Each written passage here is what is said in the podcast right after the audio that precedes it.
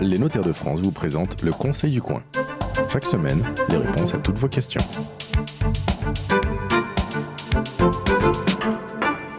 Bienvenue sur la radio du Conseil du Coin. Nous vous retrouvons toutes les semaines sur le site conseilducoin.fr et sur la page Facebook qui porte le même nom afin de répondre eh bien, à toutes vos questions en matière de patrimoine, de fiscalité, euh, d'achat, de vente de biens immobiliers, de legs, de donations.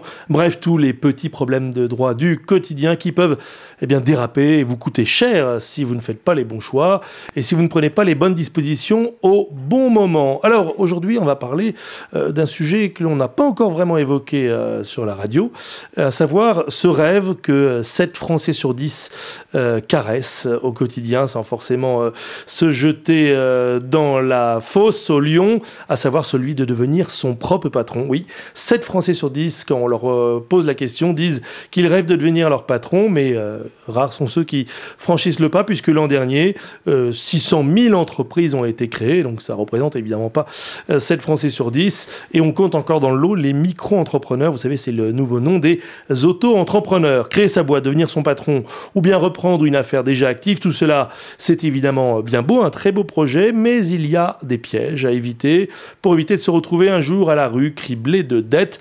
Rappelons que l'an dernier, 55 000 entreprises ont fait faillite. Chef d'entreprise, quelles précautions à prendre? C'est notre sujet du jour. Et pour en parler, mes invités notaires du jour sont d'abord Camille Guillaume, bonjour. Bonjour. Vous êtes notaire à Paris. Et Olivier Gamard, notaire à Nanteuil-les-Maux, bonjour. Bonjour. J'ai bien tout dit. Euh, on rêve de créer son entreprise et puis on se lance dans l'aventure et euh, parfois on est allé un peu trop vite, Camille Gamard. Et bah oui, parce qu'en fait, on se lance et puis on oublie d'aller euh, consulter euh, parfois ses conseils. Les gens euh, en matière d'entreprise auront souvent un réflexe comptable. Mmh. qui est vraiment le premier réflexe. Donc l'expert comptable qui va donner plein de, tuyaux de ben conseils, oui, mais certains parce que ça fait partie de, mmh. sa gamme de mmh. compétences, bien évidemment. Et puis on oublie parfois aussi d'aller consulter un avocat. Et puis alors le notaire, j'ai envie de dire en matière d'entreprise, c'est presque la dernière personne à qui on pense. Oui, j'avoue qu'effectivement, j'y aurais eh même pas pensé. Alors... Sauf qu'effectivement, hmm. euh, il y a un petit point à faire, euh, par exemple, sur le sujet euh, régime matrimonial, pour voir un petit hmm. peu comment on engage. Alors c'est ça que j'ai noté effectivement dans, dans, ma, dans, ma, fiche. Chef d'entreprise, quelles précautions prendre? C'est notre sujet du jour. Et j'ai marqué, tout le monde est concerné par vos conseils de notaire. Que l'on soit célibataire, marié, paxé, divorcé, retraité, remarié, bref, tous ces profils patrimoniaux sont impactés par euh, la décision de devenir chef d'entreprise Bien sûr, puisque bah, quand on est célibataire, au moment où on crée son entreprise, euh, on ne se projette pas sur euh, comment ça va se passer le mhm. jour où il y aura le couple qui va se mettre en place, parce que les formes sociales qu'on a pu choisir n'auront peut-être pas les mêmes impacts sur le patrimoine personnel. Mais là, c'est la situation la, la mieux, à la Bien sûr, c'est le plus simple. C'est le plus simple, puisque quand le mariage se profile à l'horizon, ou euh, le Pax, eh ben, euh, on est dans une situation qu'on connaît. Le célibataire, ça va être plus être de, l'alerte pour euh, mhm. faire les bons choix pour l'avenir. Il peut déjà faire des choses quand même en tant que célibataire, anticiper, prendre certaines précautions, par exemple s'il est propriétaire de son logement? Alors oui, tout dépend déjà si la personne souhaite exercer sous une forme sociale ou en individuel. Mhm. et effectivement, on a la possibilité d'avoir une protection de la résidence principale avec une déclaration d'insaisissabilité à dire très vite, euh, dix fois d'affilée. Mhm. et, euh, et, ça, c'est vrai que j'en entends parler à chaque fois. Je vous interroge aussi euh, en même temps, Olivier Gamard. Un simple acte notarié permet de rendre le bien insaisissable parce qu'en fait, c'est publié, c'est ça, c'est accessible. Alors, en fait, ce qui, ce qui se passe au niveau de cette déclaration d'insaisissabilité, elle a été très prisée au départ où elle a été créée mais elle était réservée uniquement aux personnes qui exerçaient sous forme individuelle. Puisque mhm. quand on est sous forme sociale, SARL, EURL, normalement notre patrimoine personnel est protégé par le fait que la société est, elle, gérante de l'activité, et donc normalement, et donc le patrimoine personnel est dissocié. La loi croissance, euh, qui est intervenue donc, euh, avant l'élection présidentielle, donc en 2015-2016. Donc c'est tout récent tout ça. Voilà, a rendu maintenant cette déclaration d'instabilité automatique. C'est-à-dire que la résidence principale de l'entrepreneur individuel est automatiquement protégée. Il n'y a plus lieu de faire cette déclaration pour sa résidence principale. D'accord. Elle existe toujours, par contre, au titre des résidences secondaires. Pour revenir à ce qu'on disait, euh, ce que disait mon confrère tout à l'heure, euh, par contre, le, choix de l'exercice, il est très important d'en discuter avec son notaire principalement, puisque par exemple, en réfléchissant à la possibilité un jour qu'un couple se forme, il est aussi possible dans les statuts de la société Ah oui. de prévoir ce qui se passe, par exemple, en cas de décès, puisqu'on peut avoir le souhait que son entreprise soit transmise, par exemple, à un tiers que l'on connaît, etc. Et Mais si on ne connaît pas, comment on fait? Mais il est toujours possible de prévoir une clause qui Mhm. va prévoir une obligation d'agrément, par exemple pour les héritiers. Imaginez, vous créez une société avec un copain pour monter votre, euh, votre entreprise à deux, et, l'un des deux décède, les statuts ont été mal rédigés, Et on se retrouve le conjoint se retrouve conjoint. automatiquement associé, et manque de bol, il s'entend pas avec l'autre associé. Mhm. Et ben, la mésentente entre associés est une des principales sources d'échec de certaines entreprises, et Et qu'est-ce que les statuts peuvent prévoir ou dû prévoir alors, alors, ils auraient pu prévoir une clause disant que les héritiers ne sont pas de plein droit héritiers, D'accord. et que donc ils doivent être agréés par les associés restants, qui Mhm. donc se réunissent en assemblée générale pour dire ok tu rentres ou non tu rentres pas. dans Et ce si tu rentres pas, on rachète. On on, rachète. on te rachète Donc les ça parts. crée en fait de fait une obligation de rachat des parts C'est ça. et on trouve un tiers euh, indépendant qui va définir la valeur à l'instant T. Ou, voilà. ou- Mhm. et dans ce cas-là, la société rachète, on fait une réduction de capital. Bon, alors là, on a évoqué le scénario où on n'est pas engagé par le mariage, par le pax, voire par le concubinage. Sauf que chef d'entreprise, ça arrive peut-être à 20-25 ans, ça arrive beaucoup plus souvent, un peu plus tard dans la vie, quand pour le coup on est déjà installé, on a déjà un, un compagnon ou une compagne, et puis peut-être des enfants, et là donc on va voir son notaire, ce qu'on ne fait pas d'habitude. Ben oui, parce qu'en fait, on, maintenant, avec les, quasiment tout le monde exerce sous forme sociale quand on a un minimum Mhm. d'informations euh, pour euh, limiter sa responsabilité. Et donc on- c'est-à-dire pas le statut de micro-entrepreneur Oui. Et un statut de SAS, SARL. ou. SARL, ouais, pour limiter la responsabilité. Et on se dit, bon, super, ma Oui, responsabilité. qu'on- on est oublie, je, je rappelle à nos auditeurs que Oui. SARL, euh, qui a d'ailleurs été repris dans plusieurs euh, langues euh, à, à l'étranger, c'est la société anonyme à responsabilité, Responsabilité limitée. limitée. Donc ça veut dire vraiment ce qu'elle fait. Euh, c'est- la responsabilité, c'est l'entreprise qui est responsable à hauteur de ses acquis, de ses C'est ça. actifs. En fait, quand il y a Mm. des dettes dans l'entreprise, c'est les actifs de la société qui vont payer le passif. Mhm. Normalement, Ah, le ah, patrimoine. Sauf faute de gestion. Voilà. Hmm. Et sauf un cas qu'on oublie régulièrement, c'est que en général, les banques très malines, quand elles vous font votre petit prêt Ouais. pour créer votre activité, Elles vont prendre une, une caution, personnelle et solidaire, Mm. éventuellement de l'entrepreneur et De du conjoint. Pour peu que vous soyez marié sous régime de communauté, on peut peut-être même faire un prêt, faire intervenir le conjoint en tant que co-emprunteur. Hmm. Donc voilà, ça reste une limite à ce régime de la SARL qu'on retrouvera peut-être moins dans une structure SAS ou dans une structure SA. Pensez également que dans le choix de la structure, on a le choix euh, social à faire. Puisque en SARL ou en SAS, on n'aura pas forcément le même régime au niveau de la sécurité sociale et des Bien sûr. cotisations. Bien sûr. Mais là, on, on enfin, on sort pas tant que ça de notre sujet, puisque quelles précautions prendre? Effectivement, le jour où on a un problème de santé euh, et qu'on est incapable de continuer à travailler, eh bien, c'est- en choisissant le statut de la société qu'on est plus ou moins bien, se- plus ou moins bien protégé. Et c'est là aussi qu'on sait si on va être assujetti au RSI ou Mhm. si on peut rester au régime général de la sécurité sociale comme un salarié classique, Mhm. avec les cotisations salariées dans ce cas-là. Là, on a parlé euh, du conjoint. Euh, un mot sur les enfants, c'est trop tôt? Quand on se lance dans l'aventure, on y pense Au après moment où on se lance dans l'aventure, c'est un peu tôt, mais Ouais. c'est bien quand même de l'envisager pour pouvoir justement adapter ses statuts avec d'éventuelles euh, clauses d'agrément Mhm. pour faciliter le jour venu la transmission aux enfants. Parce que c'est vrai que lorsqu'on monte en société avec un ami, on a peut-être mis des clauses d'agrément très verrouillées pour pas faire rentrer euh, n'importe qui dans la société. Sauf que le jour où vous souhaitez transmettre à vos enfants, bah, il faut aller demander à son ami l'autorisation Mhm. de faire rentrer les enfants. Donc voilà, c'est vrai qu'au moment où on constitue la société, c'est bien de se poser ces questions-là, même si on n'est pas dans le cas de figure, pour pouvoir euh, rédiger des statuts euh, déjà euh, adaptés à des, des opérations futures. Alors vous évoquez beaucoup euh, le cas de la société dans laquelle on est des associés. Mm. Euh, J'ai regardé un peu les statistiques. Euh, une grande majorité d'entreprises qui sont créées chaque année, en incorporant bien sûr le statut de micro-entrepreneur, où forcément il y a une seule personne dans l'entreprise, sont créées avec un seul actionnaire, que ce soit via euh, le URL ou encore donc euh, même la SASU, euh, la Mhm. société anonyme, euh, à par- simplifié, euh, une, unique, à associé unique. Euh, donc finalement, le cas de l'associé ou des associés est un cas marginal dans l'ensemble. Quand on est seul, à quoi faut-il penser d'autre dans la création de l'entreprise et après. Alors là, ça va être des précautions qui vont être à prendre plutôt sur le sujet. Que se passe-t-il en cas de décès? Ou de Mhm. grosses incapacités. Donc là, il va y avoir le volet euh, protection assurance. où Là, je ne vais pas trop rentrer dans le détail parce que c'est moins le sujet du jour, mais euh, des assurances euh, hommes clés de l'entreprise, hein, Mhm. puisque Donc l'assurance homme clé, c'est celle qui verse une somme à l'entreprise en cas de disparition ou d'in- D'incapacité. de son... la, euh, la valeur de la société est assise sur son créateur finalement. oui, Donc, sa capacité à, oui. à contracter avec des tiers et à faire du chiffre d'affaires, d'accord? Ensuite, on a un système de mandats.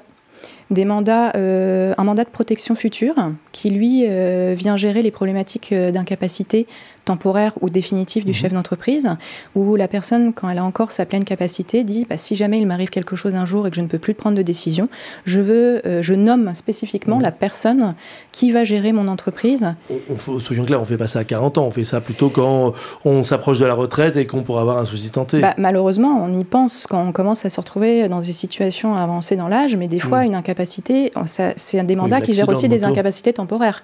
Donc euh, quelqu'un qui va avoir vraiment un accident très lourd et qui va être euh, incapable de manifester euh, sa volonté, bah, au moins on a le mandat qui existe. Alors tout ça, pour euh, bien Ouais. expliquer à nos auditeurs, tout ça, ça se voit pas avec l'expert comptable, Non. ça peut se voir avec l'avocat, Oui. En fait, et ça se voit avec le notaire. Oui, le mandat de protection future euh, peut être signé sous sein privé et pas obligatoirement sous forme notariée, mais celui qui est sous forme notariée va donner des pouvoirs beaucoup plus amples. D'accord. Donc, Donc c'est plutôt intéressant de faire le point avec son notaire. Et, Il, il s'impose, vous voulez dire? Ça s'impose presque, je trouve, surtout en matière d'entreprise. Alors que celui sous un privé, il faut faire appel à la justice pour le mettre en exécution. Les deux, de toute façon, il faudra présenter, le jour où la capacité se présente, il faut se présenter au tribunal pour, euh, avec un certificat médical, hein, parce que c'est ça aussi, on a peur d'aller faire des mandats, que ça soit activé euh, Mm. euh, et qu'on soit privé de ses pouvoirs dans sa société. C'est pas le cas. hein. Ça, s'active avec un, un certificat médical, un expert inscrit auprès de la cour d'appel. Mm. Enfin, c'est très sérieux. Et le greffe va tamponner le mandat en disant qu'il est activé. Et à ce moment-là, euh, le, le mandataire va pouvoir euh, exercer euh, les fonctions de direction de la société. euh. Euh, le- sur la capacité, il n'y a pas que le mandat. On peut aussi gérer le sujet dans les statuts avec éventuellement des mandataires sociaux successifs Ah oui, euh, et déjà de- dénommer, d'accord. enfin nommer un Mm. président euh, euh, en, un- de deuxième rang. Enfin, je- Mm. voilà, on Alors- peut gérer ça par les statuts aussi. Ça, pour le coup, les experts comptables et, et les avocats, on conseille de ne pas charger trop les statuts, Oui. surtout au début de l'aventure, parce que si on prévoit tout et n'importe quoi, ça devient des, des statuts. Bah, euh, ça fait un beau Mm. pavé et puis Ouais. des statuts ça se change mais ça se change quand on est d'accord pour les changer donc Ouais. euh, le Mm. Jour où on s'entend plus avec ses associés. Alors là on revient au sujet de on est deux trois associés et quand on est tout seul euh, c'est plus simple. Pour revenir sur notre sujet, chef d'entreprise, quelles précautions prendre? Euh, Le sujet principal d'une entreprise, c'est quand même de créer de la valeur, créer de la richesse, créer du chiffre d'affaires, permettre à ceux qui travaillent dedans euh, d'en vivre euh, et de manière décente. Donc le sujet principal, c'est un sujet d'argent. Qu'est-ce que l'on peut anticiper d'autres et quelles précautions d'autres prendre autour de l'argent et du patrimoine, y compris celui de l'entreprise d'ailleurs? Alors le deuxième euh, risque ça va être le risque d'essai et Mhm. là, si euh, on n'a pas prévu un minimum, on peut se retrouver avec une situation, avec euh, une société qui a bien prospéré, qui a une valeur très importante, et puis bah, des droits de succession à acquitter sur la base de cette valeur. Je Donc, croyais que la transmission d'un bien professionnel était discountée en termes de droits de succession. si on rentre dans les cases pour le faire. D'accord. Et donc c'est là où il faut qu'on travaille en amont pour Donc, voir. Le principe, c'est 75% d'abattement. Ouais. Mais euh, l'exception, on n'a pas droit à ces 75%, c'est quoi, par exemple? C'est, on paye. euh, alors, euh, ch- les- chaque enfant bénéficie d'un abattement de 100 Bien 000 sûr, les euros. voilà. ouais. Et ensuite, on a le barème progressif. euh, Oui, non, mais pourquoi on ne rentrerait pas dans ce Parce périmètre que des 75% L'activité de la C'est société. de mémoire la loi du trail. hein, là. Tout à fait, Voilà. c'est le dispositif de la loi du trail. Il y a une activité, un type d'activité à remplir, donc là, activité industrielle, commerciale, donc le Mhm. sujet ne se pose pas trop. Il y a des conditions de durée de détention et il y a des systèmes d'engagement de conservation pour pouvoir Pour bénéficier, bénéficier des du système. 75%, il faut effectivement reprendre les parts pendant Oui. au moins 5 ans, s'engager à. Alors c'est un engagement collectif de deux ans suivi d'un engagement individuel de quatre ans D'accord. avec des fonctions de direction à exercer dans la société. En plus, d'accord. Et la fonction de des- direction, bah justement, si personne euh, dans les héritiers euh, n'a l'intention euh, de mettre un pied dans l'entreprise, ça peut. Ou si les autres actionnaires s'y opposent, Exactement. on se retrouve Ouais. dans une situation où on ne peut pas bénéficier de l'abattement. Exactement. Quand bien même on dirait et les mecs, on va payer Ouais. très cher. Parce qu'on a toujours la possibilité d'arriver en pompier. euh, Mm. En tant que notaire, ça nous arrive dans les successions d'avoir des sociétés dans lesquelles ça n'a pas été organisé. Mm. Donc on peut euh, voir si on rentre dans les critères et faire Mm. euh, quelque chose, un engagement dit posthume, ou voir si on est dans un engagement réputé acquis, parce que dans les faits, en fait, on, on remplit les conditions d'un du trail. D'accord. Mais il y a ces fonctions de direction qui parfois nous bloquent hein, parce que on va avoir les durées de détention, on va s'engager à conserver, mais on n'a personne qui remplit les fonctions de direction. Bon, là, on est sur des, des entreprises qui sont quand même d'une taille euh, respectable. Ouais. Enfin, c'est euh, la PME qui a grossi, Oui. l'ETI, bien sûr, la grosse PME. En dessous de 1 million, 1 million 5, 2 millions d'euros de chiffre d'affaires, il n'y a pas trop d'enjeux. Enfin, sur Bah, sur les droits de succession, euh, si, ça quand peut. même, mais ouais. Ça peut. Alors, euh, quand on ne rentre pas euh, dans On rappelle ce- qu'une entreprise qui fait 2 millions d'euros de chiffre d'affaires, elle ne vaut pas 2 millions Bah, d'euros. non. C'est ça le problème. Mm. Donc, pour l'autre sujet, si on ne rentre pas dans le cadre Mm. de ce du trail, c'est de se dire bah, il faut que j'organise un minimum le paiement de ces droits de succession. Mhm. Donc, soit j'essaye de commencer à transmettre, à transmettre un peu au fil de l'eau, parce que je Mhm. vais avoir des statuts qui vont me permettre de donner. Donc je transmets des parts et c'est ça, parce qu'en fait, Mm. maintenant, l'abattement, c'est tous les 15 ans. Donc, on va essayer de, de, de s'y prendre en amont. et pour en recharger l'abattement de fois. 100 000 euros. Tout à fait. Mhm. Et euh, l'autre possibilité, c'est de dire, bah, je n'ai pas envie de transmettre tout de suite, mais je vais mettre du capital de côté pour aider euh, la famille à payer les droits et je vais créer un contrat d'assurance vie dédié au paiement des droits de succession. Olivier Gamard, c'est un classique, ça, d'avoir un problème au moment de la succession, de la transmission de l'entreprise? C'est malheureusement un classique euh, quand le problème n'a pas été vu en amont, notamment au moment de la création de la société, et Mhm. qu'on n'a pas pensé à anticiper euh, l'arrivée d'enfants, qu'on n'a pas pensé à anticiper le fait que les enfants n'auraient peut-être pas envie de reprendre l'entreprise, qu'on a peut-être aussi, ça peut être le cas, on avait parlé au cours d'une précédente émission, qu'on a, on peut avoir éventuellement un salarié qui est intéressé pour reprendre Eh des oui, fonctions de direction et qu'on peut inclure dans, un, dans une donation partage en du trail. Mhm, D'accord. Ça, ça peut être relativement intéressant. Et ça permet songer. de déclencher permet euh, de des abattements, y compris à son bénéfice. Tout à fait. Bah, lui, en fait, va payer les droits de succession à, à 60%, Mhm. mais il suffit d'inclure pour une part ou deux parts dans le du trail. Mhm. Donc lui va payer des droits un tout petit peu, mais on va l'inclure dans le truc et ça permettra que lui conserve ses fonctions de direction D'accord. et donc de protéger les Ah, il crée les droits en fait pour les. Il va prendre l'engagement. En fait, l'intérêt de faire un, engagement de conservation de manière anticipée et de ne pas se poser la question au jour du décès, c'est que justement, on va inclure dans l'engagement de conservation euh, quelqu'un qui a des fonctions de direction, ne serait-ce que pour une part, et au moins on couvre la fonction de direction. Bon, euh, Camille Guillaume, Olivier Gamard, l'heure tourne et on s'approche déjà des- du moment des questions auditeurs. Mais à vous entendre, plus que jamais, euh, plus encore que dans certaines émissions, j'ai l'impression qu'il faut forcément que l'on soit déjà chef d'entreprise ou que l'on projette de, de devenir demain, aller voir son notaire, ce que on ne fait jamais. C'est quoi? C'est En fait, l'entreprise. 1%, 5% de consultation du notaire? En fait, l'entreprise, il ne faut pas oublier que euh, finalement, vos conseils, ça va être un travail d'équipe. Mhm. Chacun a sa spécialité et on travaille mieux tous ensemble. Un comptable, un avocat, un notaire, et chacun va donner les conseils de sa partie. Sauf que le comptable, lui, il est dans un forfait. Euh, L'avocat, on le paye euh, à l'action. Vous, euh, dans ce cas-là, pour accompagner sur un sujet comme ça, vous allez aussi fonctionner en en honoraire libre? Tout dépend euh, Mhm. parce que bah, le notaire est aussi payé à l'acte. Donc, euh, s'il va y a- on débouche sur un acte, le, le conseil va être euh, quelque part Inclus le- un peu dans l'acte. Mmh. Sauf cas particulier où on va avoir euh, des dizaines de consultations, où là, effectivement, il y aura du conseil qui sera peut-être déconnecté de l'acte final qu'on va signer, donc il y aura de l'honoraire libre. Mais, et s'il n'y a pas d'acte en signature, effectivement, là, on en honoraire. Bon, alors, euh, rapidement, les questions que nous avons reçues. Je vous rappelle que vous pouvez nous envoyer des questions sur la page Facebook du Conseil du Coin ainsi que sur le site internet. Alors, première question. Euh, mon mari a souscrit un emprunt pour son entreprise de 300 000 euros afin d'acheter du matériel. La banque a exigé euh, qu'il soit caution personnelle de l'emprunt et j'ai dû donner mon accord. Elle a dû non seulement donner son accord, mais accepter d'être co- co-emprunteur. A priori, quels sont mes risques? Alors, pas nécessairement être co-emprunteur, parce qu'a priori, c'est la société qui emprunte. D'accord Donc, madame n'est pas co-emprunteur. Alors, je suppose que, ma- que ce sont des personnes qui sont mariées sous le régime de communauté. Là, On n'a pas l'info. Et voilà, on, on va le supposer pour la démonstration Mhm. de la suite. En fait, il se trouve que Sachant que s'ils banque... étaient en séparation de biens, ça serait mieux. Alors, c'est pas que ça serait mieux, c'est qu'en fait, c'est un problème de garantie. D'accord. Puisque quand on est caution, quand on se porte caution et qu'on est marié sous le régime de communauté, la banque peut agir sur les biens de la caution à l'exclusion d'une partie de la communauté. C'est-à-dire les gains et salaires de la personne qui est caution, qui sont communs Mhm. peuvent être attaqués, mais pas le reste des biens communs, sauf accord du conjoint. Dans ce cas-là, on va engager toute la communauté à l'exclusion des gains et salaires du conjoint. Et- Et, et en si le conjoint devient ouais. co-emprunteur, on a tout. En séparation de biens, on attaque les biens de la caution. Éventuellement, les biens qui seraient indivis entre les époux, avec le risque que le sort d'une éventuelle vente d'un bien indivis dépendrait du résultat du partage.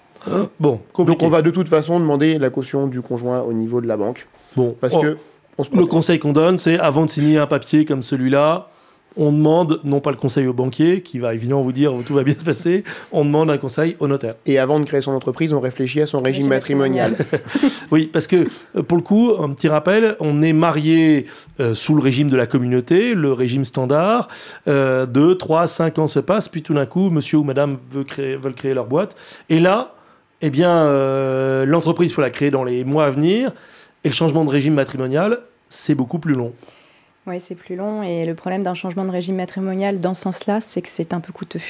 Ah, C'est toujours plus Il y a simple. des actes juridiques. Oui. euh, En fait, c'est toujours plus simple de partir d'une de mariage, séparation. on peut, on On peut changer. Il faut se satisfaire de son régime pendant deux ans. Et une fois que les deux ans passés, maintenant on a un système allégé euh, de Mhm. changement de régime matrimonial. Hors enfants mineurs, on n'a plus besoin de passer par un juge. Par contre, s'il y a des enfants mineurs, en plus Wow. il faut l'autorisation d'un juge. Donc euh, vous êtes parti pour plusieurs mois. hein. Plusieurs mois. Et en plus, vous dites ça coûte des sous. Oui, parce que lorsque vous êtes marié en communauté et que vous voulez passer en séparation, Mhm. ça veut dire que le patrimoine que vous avez accumulé pendant ces années communauté, ouais. il faut le partager entre les époux. Et ouais. qui dit partage, dit droit de partage à 2,5% de la, pa- de la valeur des biens Ah, en concernés. plus, on doit payer pour partager quelque Oui. chose qui nous appartient déjà. Ça coûte Oui. le même prix qu'un divorce en réalité. C'est ça. D'accord. Bon, Donc le conseil, c'est de toujours passer d'une séparation pour aller vers quelque chose de communautaire au fil des années. Ah oui. Parce que ça, ça coûte moins cher. D'accord. Euh, autre question. Je suis actuellement chef d'entreprise d'une PME qui fait 5 millions d'euros de chiffre d'affaires. J'en suis le principal actionnaire avec 80% des parts. J'envisage de divorcer. Mais, bah, bon, il a tout prévu, mais je suis marié sans contrat de mariage. Quels sont mes risques? L'entreprise passe dans le divorce Ah, Tout bah, dépend bah, quand bah, est-ce que l'entreprise a été créée. Créé. Mhm. Si l'entreprise a été créée avant le mariage, le bien est propre à monsieur. D'accord. Éventuellement, si monsieur a utilisé ses revenus de l'entreprise pour rembourser le crédit de la société, Il y aura une récompense. jamais, il y aura une récompense qui sera due par monsieur à la communauté, puisqu'au final, madame est réputée avoir payé 50% du crédit. D'accord. Ça va se régler en argent. Si par contre, monsieur a par exemple racheté l'entreprise, racheté des parts de, de SARL, il a repris 80% des parts de la société Mm. pendant son mariage, il a emprunté lui à titre perso, madame certainement co emprunteur, les parts sont communes.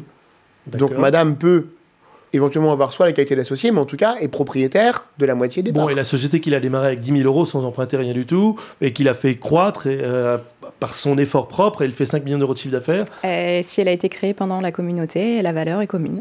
D'accord, donc, euh, Donc, effectivement, euh, dans notre cas, ce chef d'entreprise, il doit donner la moitié Ouais. de la valeur de En l'entreprise fait, à madame. madame aura pas forcément la qualité d'associé. hein, tout dépend euh, si elle est intervenue au départ Mm. pour refuser cette, ca- cette qualité. Mais quoi qu'il en soit, la valeur de l'entreprise en tant que telle, elle est commune. Donc il doit la moitié de la valeur à madame. D'où la Et- question, l'intérêt de se poser la question du régime matrimonial au moment où on constitue. hein. Et ça, c'est s'il est en régime euh, matrimonial standard, mais s'il est en séparation de biens. En séparation de biens, pour le coup, euh, la société, s'il l'a créée seule, euh, et c'est Mm. lui qui investit seul, elle, la valeur est bien propre. Par contre, euh, dans le cadre du divorce, on va éventuellement se poser la question de rétablir à un niveau de vie. Alors, c'est pas vraiment un niveau de vie, mais rééquilibrer un peu les, les, les revenus entre euh, les deux époux. C'est Lorsqu'il y en a un qui a des revenus beaucoup plus hauts que l'autre, il y a éventuellement euh, un calcul de ce qu'on appelle une prestation compensatoire Mhm. pour équilibrer un peu les niveaux de vie. Alors la prestation compensatoire, elle atteindra jamais la moitié de la valeur de l'entreprise. Hein. C'est c'est pas le but du tout. Mais en fonction du Et c'est nombre pas d'années, une soulte, c'est un flux. C'est un flux financier, oui. Sachant qu'il faut aussi réfléchir à une chose, on parle de régime matrimonial et de protection du conjoint, on peut aussi penser liquidation judiciaire et protection du conjoint. En cas de liquidation judiciaire, si monsieur marie sous le régime de la communauté, madame peut être impactée. En séparation de biens, il n'y a que le patrimoine de monsieur qui sera impacté. Donc bon, effectivement, on en a déjà parlé. Alors, euh, mes parents dirigent, une dernière question, mes parents dirigent une PME, ils approchent de la retraite et voudraient se retirer. Comment puis-je reprendre les rênes de l'entreprise dans laquelle je travaille déjà sans que cela ne me coûte une blinde?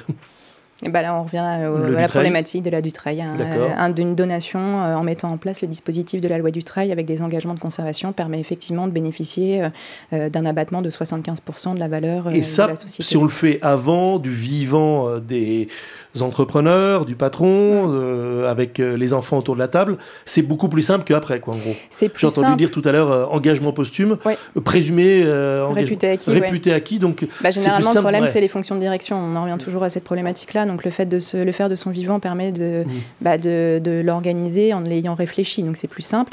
Et dans certains cas, ça permet aussi de bénéficier d'avantages fiscaux encore plus favorables, bah, parce que quand vous donnez en pleine propriété euh, avant 70 ans, on bénéficie encore d'autres euh, abattements. qui s'ajoute aux 75% Oui. en question. Et ça peut permettre également à notre euh, donateur, aux parents en tout cas, d'éventuellement se prévoir une partie en donation partage et une partie en cession de part pour se garantir derrière un capital si leur enfant est prêt à leur racheter une partie des parts. Ce qui permet d'éluder les droits sur une. Enfin, d'éluder. De limiter l'impact des droits sur une partie Bon. euh, des parts transmises. Eh bien écoutez, ce sera votre mot de conclusion. On a été très long comme à chaque fois sur ce sujet. Et euh, il y a encore des tas d'autres choses à dire. Ça tombe bien parce qu'on a prévu d'autres émissions sur le même thème que vous retrouverez facilement en, naviguant euh, sur euh, la page du Conseil du Coin. C'est la fin de ce rendez-vous, donc le Conseil du Coin. Je vous rappelle que vous pouvez nous poser des questions en nous interrogeant sur la page Facebook du Conseil du Coin ou en écrivant à conseilducoin.notaire.fr. Et puis on rappelle aussi que le Conseil du Coin en live, c'est tous les premiers samedis du mois dans des tas de cafés un peu partout en France et vous retrouverez le planning des rendez-vous euh, des prochains Conseils du Coin sur cette page internet également. Merci à tous les deux, Camille euh, Guillaume. Je rappelle que vous êtes notaire à Paris et Olivier Gamard, notaire à Nanteuil-les-Maux. Merci. C'était le Conseil du Coin avec les notaires de France. Pour poser vos questions, rendez-vous sur la page Facebook du Conseil du Coin.